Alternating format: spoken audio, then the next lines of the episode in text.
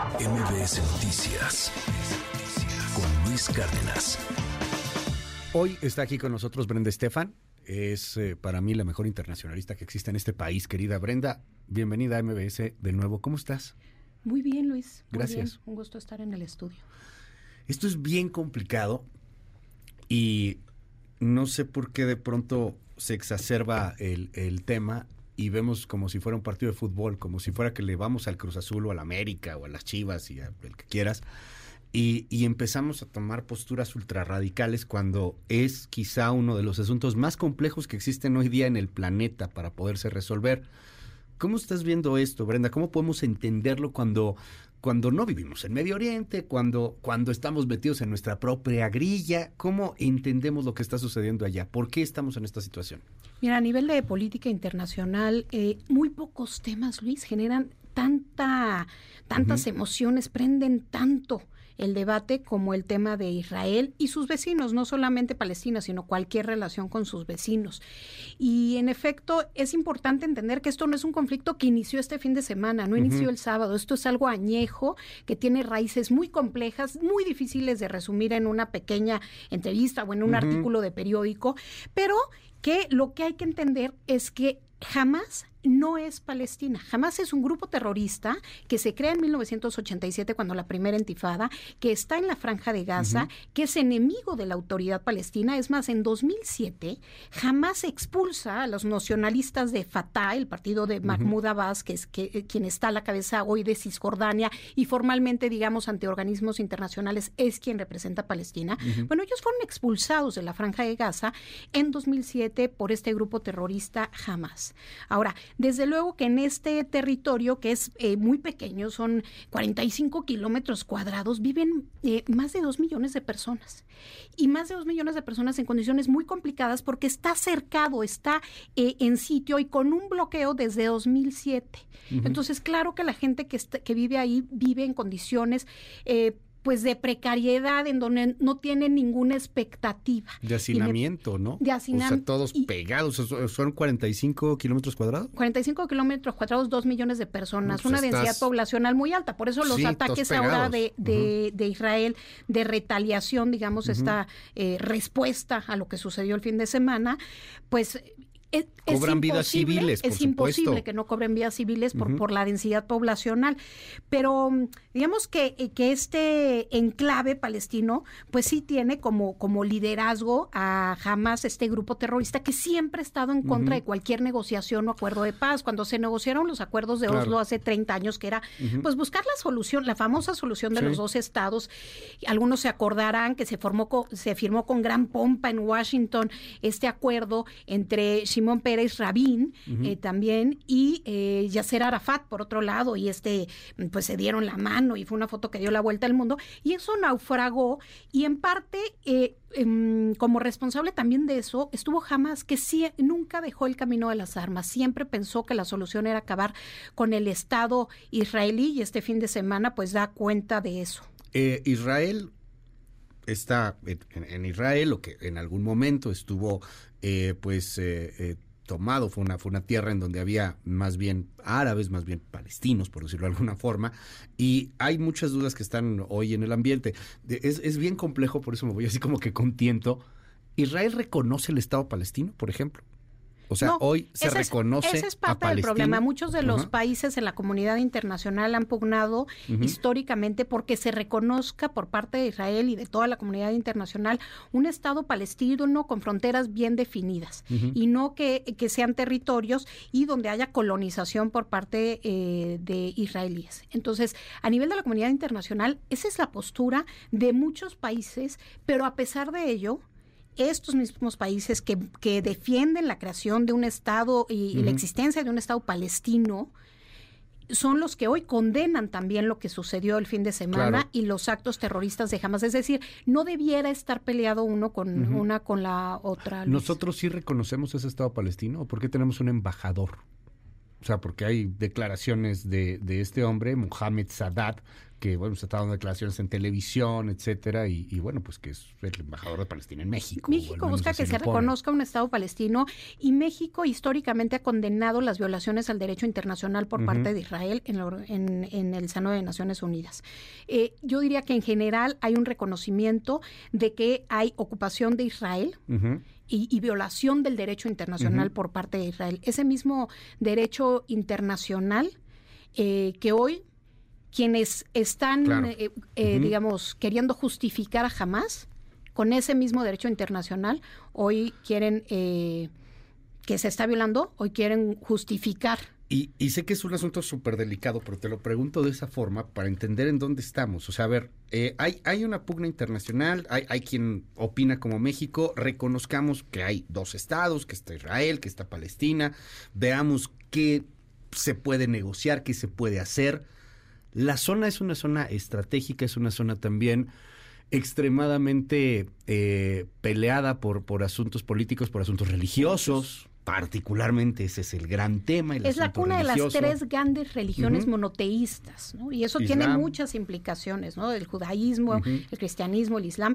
Y entonces eso genera, pues, eh, enormes eh, tensiones. Y es un tema que, por ejemplo, jamás le llamó esta operación el diluvio del Al-Aqsa. Al-Aqsa es la mezquita principal en la explanada de las mezquitas, un lugar santo históricamente eh, de importancia colosal para los musulmanes, pero que también los judíos eh, em, quisieran que ahí pudieran ellos eh, orar, porque históricamente también ahí hubo templos judíos. Y sin embargo había un acuerdo tácito por el cual los judíos no entraban a rezar a esta, mm, y, digo los judíos porque no estamos hablando nada más de los israelíes, sino de los judíos como religión. Sí, claro. No podían entrar o no entraban normalmente a rezar esta explanada de las mezquitas. En este gobierno de Benjamín Netanyahu eh, se ha impulsado romper esta regla y sobre todo su secretario de, de Seguridad, eh, Ben Gvir, ha ido ahí a rezar y ha querido cambiar esa norma. Entonces, cuando jamás le pone el nombre de diluvio de Al-Aqsa o inundación de Al-Aqsa a esta operación,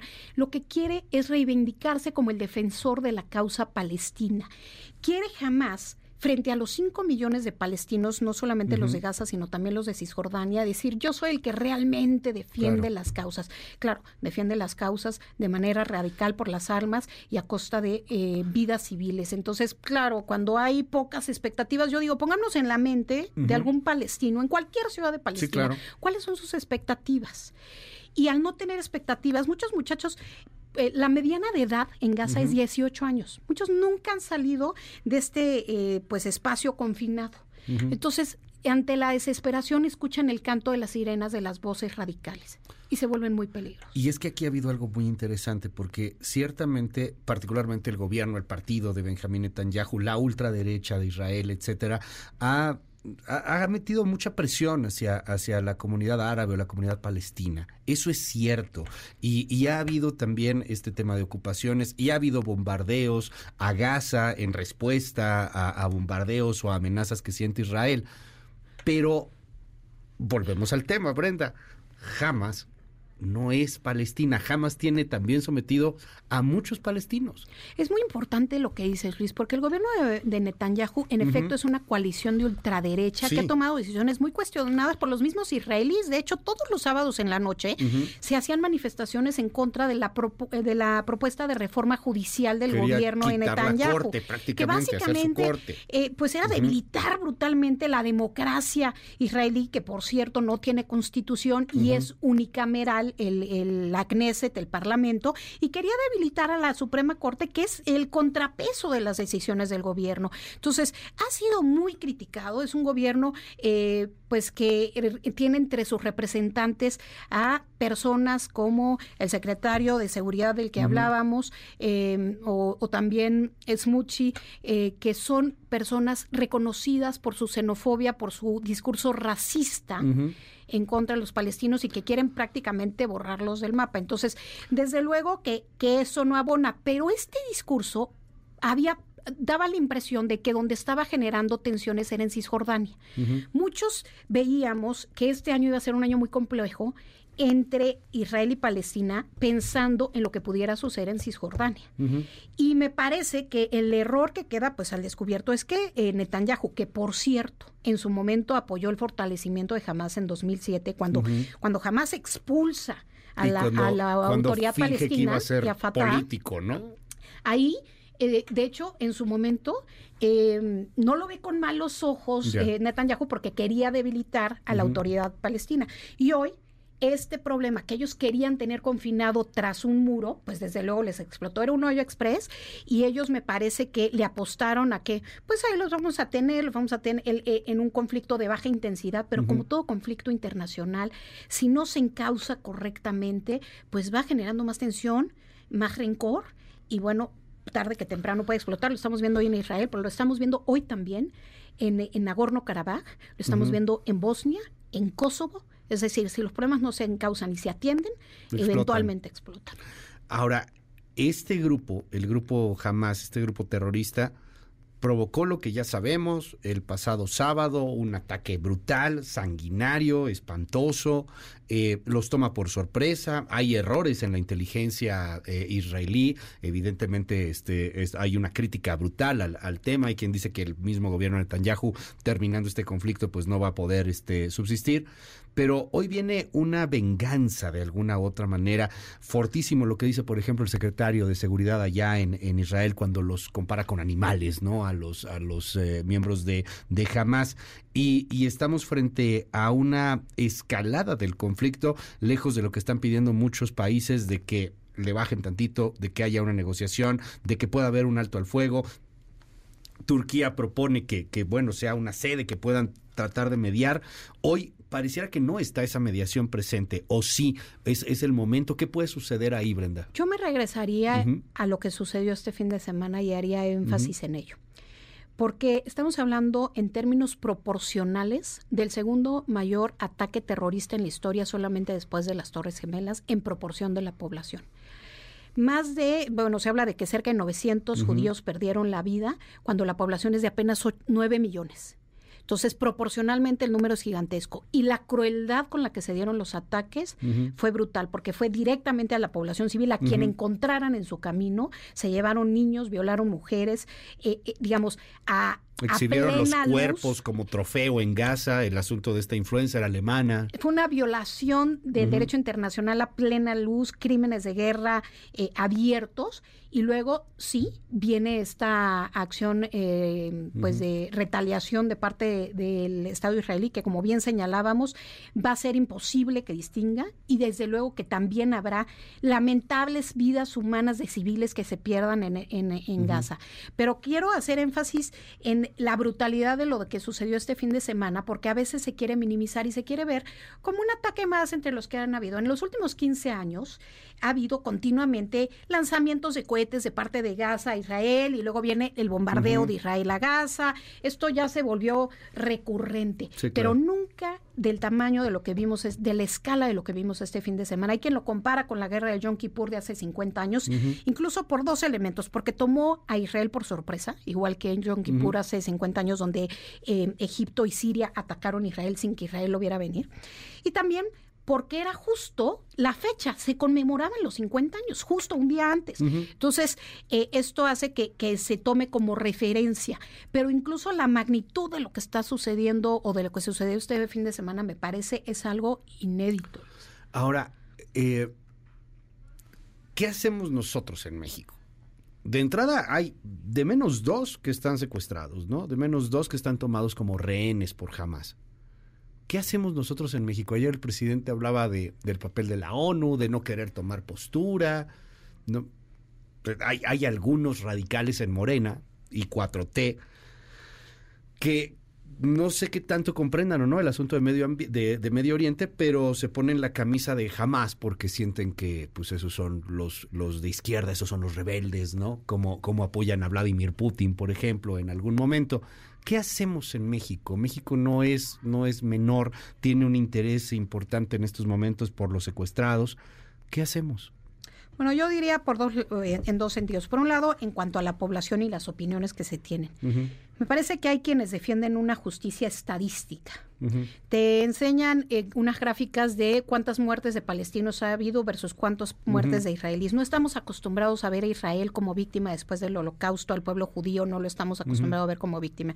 Y entonces, sino eh, como el opresor. Y entonces te enseñan estas, estas gráficas y te dicen, ¿cómo puedes defender a Israel? A mí me parece que eso es apostarle a, a un tema de números. Si tú necesitas una calculadora, y el pasaporte de las víctimas para saber si debes condenar o aplaudir las masacres, me parece que tienes que cuestionarte si estás defendiendo al oprimido o al opresor. Creo que eh, hay ahí un error de, de perspectiva de querer disfrazar como resistencia a lo que son crímenes de guerra. Y creo que ahí no nos podemos equivocar. Y creo que eso es en parte para quienes eh, están en las redes hoy defendiendo a Hamas. Y por otro lado, el gobierno. Este mm, mensaje de ayer de la mañana del presidente, en donde habla de la paz, la paz, la paz, y vaga como ah, sin decir nada sustantivo, más que México quiere la paz, que desde luego que queremos la paz. Pero, ¿cuál es la postura de México en este momento? Me llama la atención que en los grandes temas eh, de la actualidad, como el tema de Ucrania o como el tema de Israel, no hay una postura, una postura firme del gobierno mexicano. No hay una condena firme a jamás como grupo terrorista eh, y, a, lo que hizo este fin de semana. Y yo creo que eso es, es eh, un error. Es, em, como vimos, la respuesta de la Embajada de Israel fue, pues que históricamente quien se dice neutral al final termina jugando del lado de en la cancha del terrorista. Y me parece que es así, me parece que no nos podemos equivocar en un momento como este. Países que históricamente reconocen la existencia de o, buscan el reconocimiento de un estado palestino y que incluso le dan ayuda humanitaria como Francia o como Italia a los palestinos han condenado tajantemente a jamás y a lo que hizo este fin de semana. Y yo creo que ahí, por ejemplo, contrastemos con Boric, otro gobierno de izquierda, en donde Boric es muy tajante en la condena a, jamás. y a lo que está sucediendo, aunque sí reconoce el contexto, pero dice esto no es, no es un tema de peso, saber cuáles muertes pesan más. Tenemos que inequívocamente condenar lo que sucedió este fin de semana y me parece un tremendo error del gobierno de México que no lo haya condenado con todas sus letras y Adicionalmente al tema de, la violación al derecho internacional, que ya parece que en México, pues si alguien viola el derecho internacional como, como Putin o jamás, pues no hay empacho en, en ello y se les puede incluso este apapachar. Eh, pero adicionalmente tienes el tema de que hay mexicanos involucrados, Luis. O sea, tú hablas de estas dos personas que están secuestradas. Yo ayer tuve comunicación con una mujer mexicana eh, que está en, en, el terreno, que no puede salir, que una bomba cayó, un cohete a 80 metros de su casa. Y ¿Qué está haciendo el Estado mexicano? A ver, sí van a mandar por ellos, sí hay eh, una parte de la Cancillería que conoce muy bien la labor de protección a los mexicanos y que está haciendo su chamba, pero ¿cuál es la postura del gobierno de México? Eh, llama ahí poderosamente la atención el, asunto, eh, Brenda, cuál es la postura de México, hacia dónde quiere ir. Lo vemos hoy en un mapa, publica Reforma, ¿no? Hace ahí un análisis y pone México estaría pues con este tipo de países, o sea, China que no lo ha condenado, Brasil, este, por ejemplo. Afortunadamente no estamos del lado de jamás, ¿no? Como, como sí lo puede estar Venezuela. Eh, pero o sea, ¿qué, gana con, este asunto? Eh, quizá el, el, temor de perder algún apoyo muy local, no lo sé, o sea, pareciera que está perdido. Decíamos hace un momento y nos lo hacían en un comentario, apoyar a jamás es como si dices que apoyas a los Zetas, hombre. Así es, es un grupo terrorista. Tú quieras, el PRI, el PAN, me apoyar jamás apoyas a los Zetas. En que, e insistir en que esto no es un conflicto con Palestina. No es, en este momento el conflicto no es entre Israel y Palestina, es entre Hamas, que es un grupo terrorista sentado en la franja de Gaza, e Israel. Entonces no hay, ese es la el punto del cual tenemos que partir. No, se, no se pide que se condene a Palestina, se pide que se condene a jamás. A jamás como grupo terrorista y a lo que hizo este fin de semana, ¿no? Entonces yo creo que ahí hay un error de percepción y las implicaciones que esto va a tener son tremendas. No sabemos si Irán va a buscar involucrarse en el conflicto. Tenemos el brazo armado de Irán, que es Hezbollah en el Líbano, pudiera activarse. ¿De qué depende? De que la autoridad iraní considere que es una buena decisión entrar a este conflicto porque mejoraría su posición decisión a nivel regional o porque lo sacaría del aislamiento. ¿Qué va a pasar? Porque el, tiempo es muy importante porque Arabia Saudita estaba en pláticas ya muy avanzadas con Israel para el restablecimiento de, relaciones, siguiendo los pasos de otros siete países árabes que ya lo han hecho a través de los famosos acuerdos de, de Abrams con Bahrein, por ejemplo, y Emiratos Árabes Unidos. Y eh, este timing, eh, el tiempo en el que se da, no es casualidad porque se busca, pues desde luego, que no haya estos avances en los acuerdos entre países árabes e Israel. Yo creo que jamás tomó muy en cuenta esa consideración y es probable que le dé resultados para congelar esos avances. Brenda Estefan, gracias, gracias por estar con nosotros y te seguimos en tus redes. Claro que sí, Luis, me pueden encontrar en Twitter como arroba b-estefan. Es un gusto estar contigo como siempre. MBS Noticias con Luis Cárdenas.